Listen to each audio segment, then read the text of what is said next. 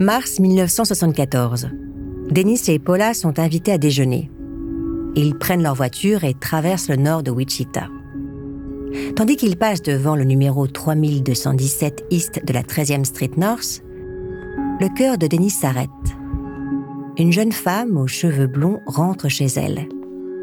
Dennis a immédiatement la certitude qu'elle serait l'une de ses prochaines victimes.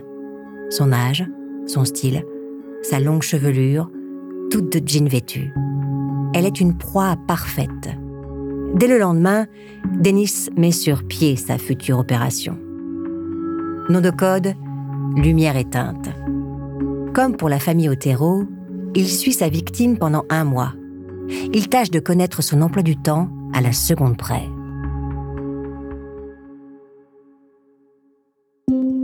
À 21 ans, Catherine Bright loue une petite maison avec son maigre salaire d'ouvrière. Célibataire, elle vit seule mais héberge souvent son petit frère, Kevin, qui vit en banlieue. Ils n'ont que deux ans d'écart et s'entendent comme larron en foire. Ils font régulièrement du shopping ensemble. Le jeudi 3 avril 1974, Kevin vient d'ailleurs dormir chez sa sœur. Ils ont prévu de faire l'ouverture des magasins le lendemain. Le vendredi matin, ils se lèvent donc aux aurores et quittent le 3217 East de la 13e Street North. Direction le centre-ville qu'ils vont sillonner toute la matinée sans se douter que ce sont les derniers moments qu'ils passent ensemble.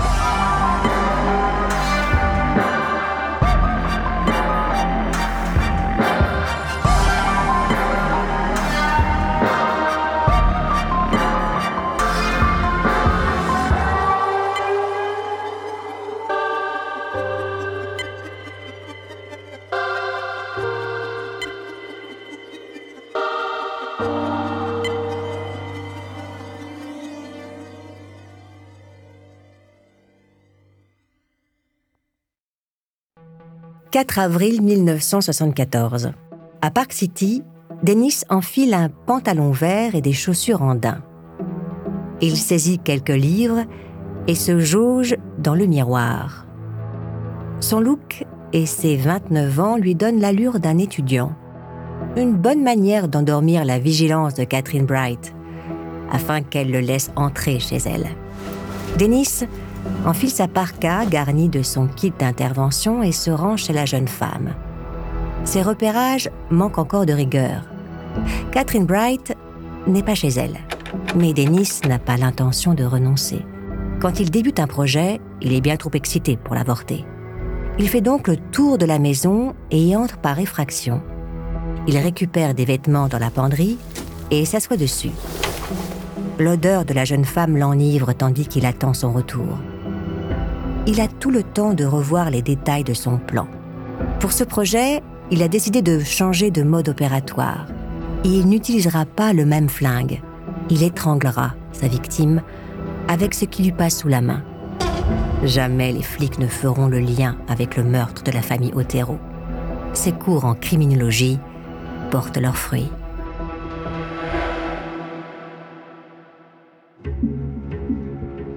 En remontant l'allée, Catherine et Kevin passent en vue leurs achats du jour. Rien d'extraordinaire, si ce n'est un bon moment entre frères et sœurs qu'ils comptent bien faire durer.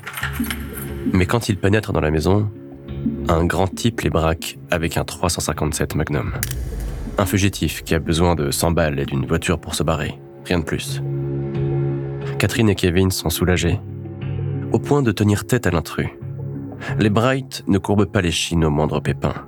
Catherine refuse de filer les clés de sa bagnole.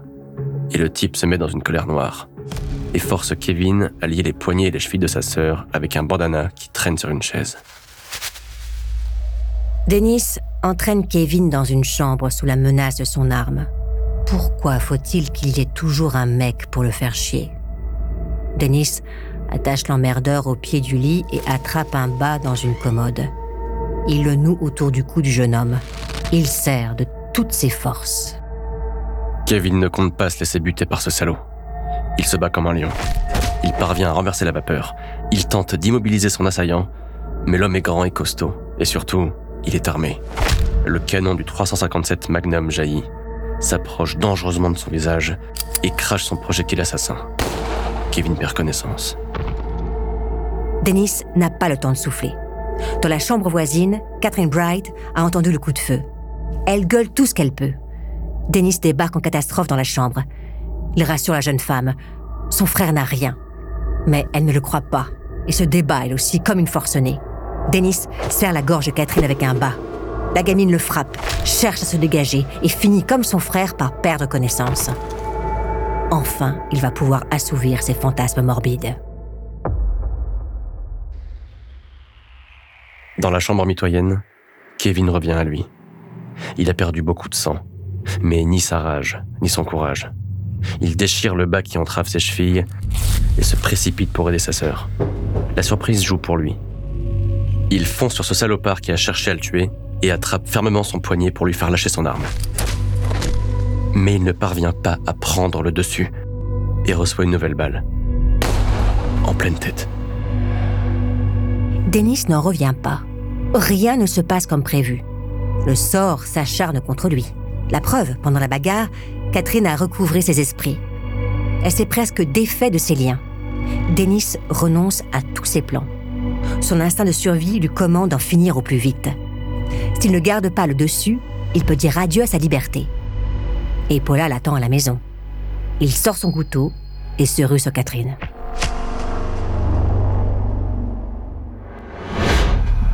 Kevin reprend une nouvelle fois connaissance. Deux balles lui ont traversé le visage, mais il s'accroche à la vie comme un beau diable. Il sait que dans son état, il n'a aucune chance face à son agresseur. Il se relève discrètement et se sauve pour trouver de l'aide. De riverains le remarque, titubant, au bord du coma. Kevin leur raconte tout. Ils préviennent les flics et appellent une ambulance. Dennis ne cherche pas à comprendre comment un gamin à l'article de la mort a pu s'enfuir. Il n'a pas le temps. Les flics seront là d'une minute à l'autre. Il court jusqu'à sa bagnole garée sur le parking de l'université à moins d'un mile de là. Il démarre en trombe, les yeux rivés sur son rétroviseur.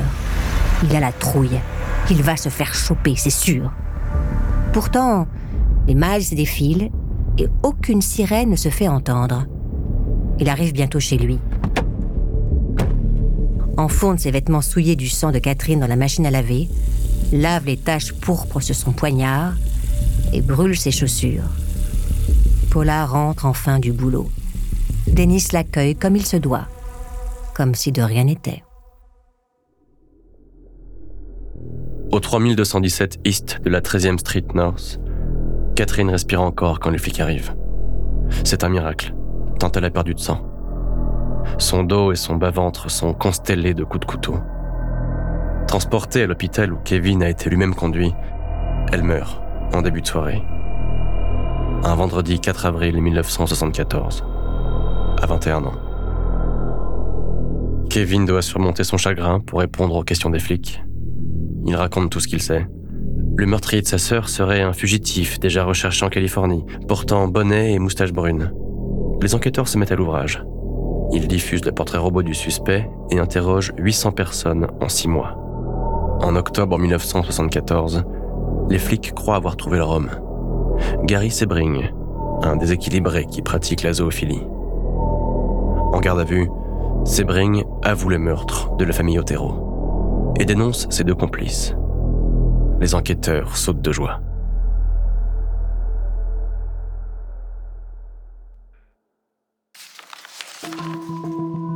Dennis tombe de sa chaise à la lecture du Wichita Eagle du 18 octobre 1974 le journal local annonce du nouveau dans l'enquête sur l'assassinat de la famille Otero. Trois hommes ayant séjourné en hôpital psychiatrique prétendent être les auteurs des faits. Dennis enrage. Qui sont ces imposteurs qui s'accordent tout le crédit de ces crimes? Blessé dans son ego, il s'empresse de rédiger un courrier où il décrit par le menu le quadruple homicide de la famille Otero quiconque lira cette lettre ne pourra douter qu'elle a été écrite par le meurtrier. Quatre jours plus tard, le 22 octobre, il dépose le courrier au deuxième étage de la bibliothèque de Wichita, dans un manuel de mécanique, avant de passer un coup de fil anonyme au Wichita Eagle pour leur indiquer où ils pourront trouver la lettre. Avant de continuer cet épisode, nous voulions vous remercier pour votre écoute. Si vous voulez continuer de nous soutenir, abonnez-vous à la chaîne Bababam Plus sur Apple Podcast. Cela vous permettra une écoute en avant-première et sans interruption. Ou bien écoutez ce message de notre partenaire, sans qui ce podcast ne pourrait exister. Ne partez pas. On se retrouve tout de suite.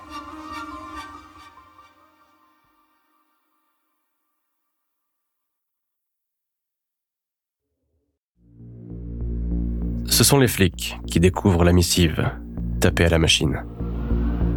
Son auteur s'exprime à la première personne. Il revendique le meurtre de la famille Otero et en livre de nombreux détails que seuls les enquêteurs connaissent. La position des victimes, la façon dont elles sont mortes, les objets manquants. La précision est digne d'un rapport de police. La seconde partie du courrier ressemble à une confession. Le tueur se dit navré que de tels crimes surviennent. Il ne peut malheureusement rien contre. Un monstre prend parfois possession de lui et le pousse irrésistiblement à commettre l'innommable. La lettre se termine par un post-scriptum. Son auteur affirme qu'il ne changera plus de mode opératoire. Il a choisi son nom de code. Ce sera B pour bind them, les ligoter, T pour torture them, les torturer, K pour kill them, les tuer. À présent, les flics connaissent leur adversaire. Et c'est lui-même qui s'est trouvé un nom. B. T. K.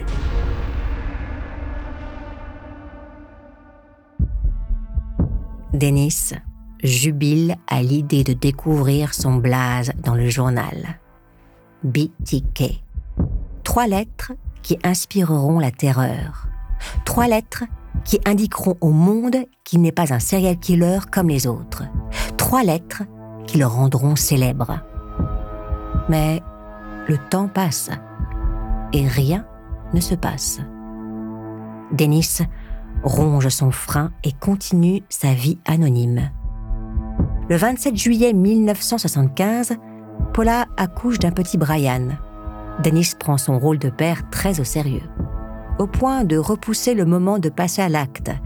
Il faut dire qu'entre sa paternité et son nouveau boulot, il n'a plus beaucoup de temps libre. Mais Denis a dégoté un job parfait pour continuer à préparer ses projets. Responsable d'installation de systèmes d'alarme chez les particuliers. Un poste idéal pour repérer ses prochaines victimes. 1977. Ça fait deux ans et demi que BTK n'a pas fait parler de lui. Les flics s'imaginent qu'il s'est fait serrer ou buter. Et les habitants de Wichita ont tâché d'oublier les crimes atroces de l'année 74. De toute façon, qu'ont-ils à craindre? Les flics n'ont jamais révélé la lettre que leur a transmis Dennis Rader, comme ils n'ont jamais fait le lien entre le quadruple meurtre de la famille Otero et celui de Catherine Bright. Personne à Wichita ne se doute qu'il y a un tueur psychopathe en ville.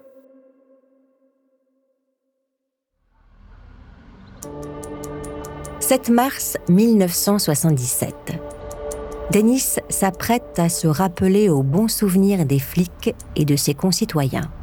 Veste en tweed sur les épaules et chaussures cirées aux pieds, il se rend à South Greenwood. Il y a là deux femmes qui vivent en colocation, deux victimes potentielles qui lui tarde de rencontrer. Avec sa tenue, Dennis passe pour l'un de ces représentants qui font du porte-à-porte. Mais dans l'attaché case qui pend au bout de son bras, nulle machine révolutionnaire ou prospectus publicitaire. Dennis y a rangé son kit d'intervention. Il arrive enfin devant la maison ce qu'il a appelé le projet Green. Il frappe à la porte. Personne ne lui ouvre. Qu'à cela ne tienne. Denis change son fusil d'épaule. Il opte pour le projet Blackout, du nom du bar où il a aperçu Shirley Vian, trois mois plus tôt.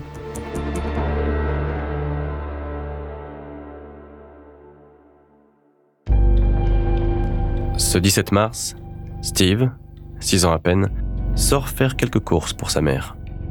À son retour, il croise la route d'un homme qui dit être inspecteur de police. Le flic cherche une femme et un petit garçon Ils montrent leurs photos à Steve. Sait-il qui ils sont? Non, monsieur, je ne sais pas. L'inspecteur passe son chemin. Steve rentre chez lui et s'allonge aux côtés de sa mère, qui est clouée au fond de son lit par la maladie. Son frère et sa sœur regardent la télé. Soudain, on frappe à la porte. Sur le seuil, l'inspecteur de police, un 357 Magnum à la main. Tenant le petit Steve en joue, Denis entre dans la maison. C'est un vrai bouge. Il repère deux autres gamins devant la télé.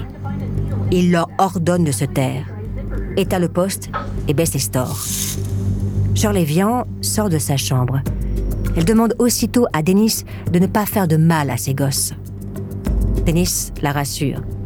Il lui fait son petit numéro. Il n'a pas l'intention de s'en prendre à eux.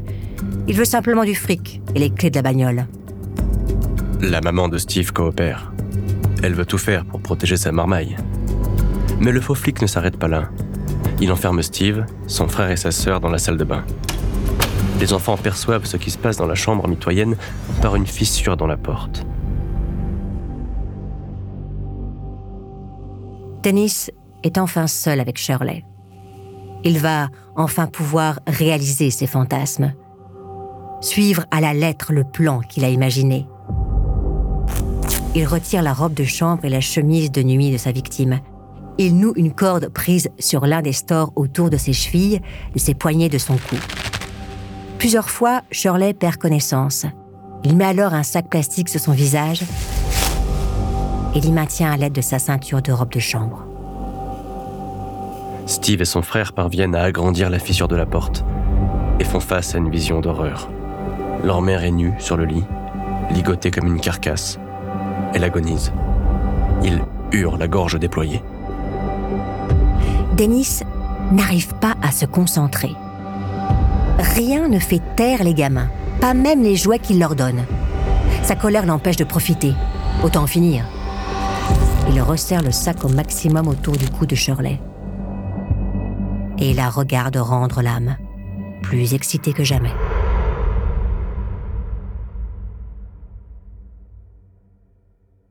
Midi 50. L'homme est parti. Steve et son frère réussissent à sortir de la salle de bain. Ils courent à perdre haleine chercher de l'aide chez leurs voisins. Dix minutes plus tard, les flics sont sur les lieux. Ils découvrent Shirley sur son lit, couchée sur le ventre, nue, sans vie. À ses côtés, une culotte bleue émaculée de sperme. Les similitudes avec le meurtre de la famille Otero sont évidentes. Pourtant, les flics ne s'attachent qu'aux différences. Or, policiers comme criminologues s'accordent à dire que les tueurs en série ne changent pas de mode opératoire. Ce ne peut donc pas être le même homme. Mais si les flics sont incapables de faire le lien, Dennis Rader, lui, va le faire pour eux.